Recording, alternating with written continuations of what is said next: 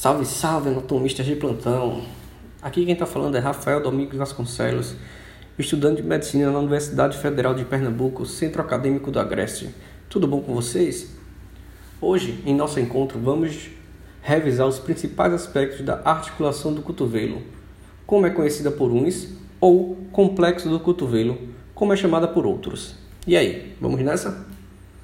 A articulação do cotovelo é uma sinovial do tipo gínglimo ou articulação em dobradiça. Três ossos, três articulações, uma cápsula, alguns ligamentos e um rico conjunto muscular associado fazem parte dessa magnífica estrutura de nossos membros superiores.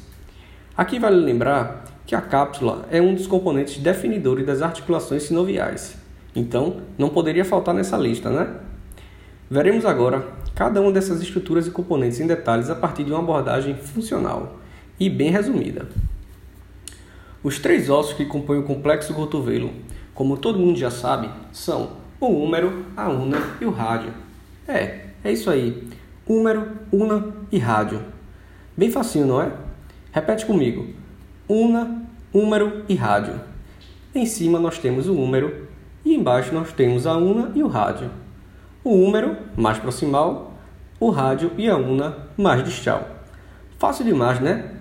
Tem que repetir aí para memorizar, viu? Vamos lá mais uma vez? Húmero, una e rádio. É isso aí. E esses três ossos estão unidos entre si através de um sistema integrado de três articulações. Quem lembra das aulas de matemática combinatória aí?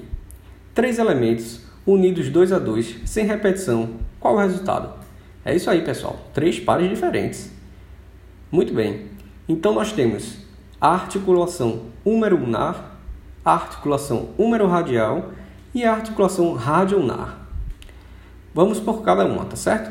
A articulação húmero-ulnar é feita entre a tróclea do húmero e a incisura troclear da una, responsável pelo movimento de marombagem, ou o que chamamos anatomicamente de flexão e extensão, que é o movimento mais característico dessa região.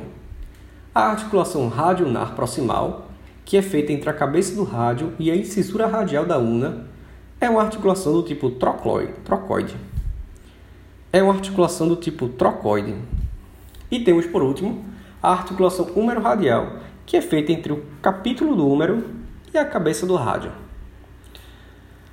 Essas três articulações estão envolvidas pela cápsula da articulação do cotovelo, que é aquela cápsula das articulações sinoviais que nós citamos no começo do episódio.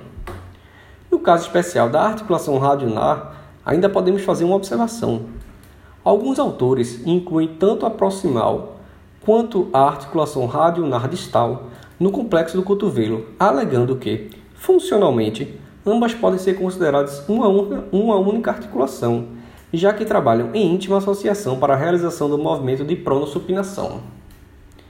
E agora os ligamentos. Quanto aos ligamentos, o que precisamos lembrar é que são três: dois colaterais e o anular. Nós temos o colateral radial, nós temos o colateral NAR. E nós temos no rádio o anular do rádio. Então, repetindo, nós temos o ligamento colateral radial, o ligamento anular do rádio e o ligamento colateral NAR. E agora os músculos. São 17 os músculos que colaboram com os movimentos da articulação do cotovelo.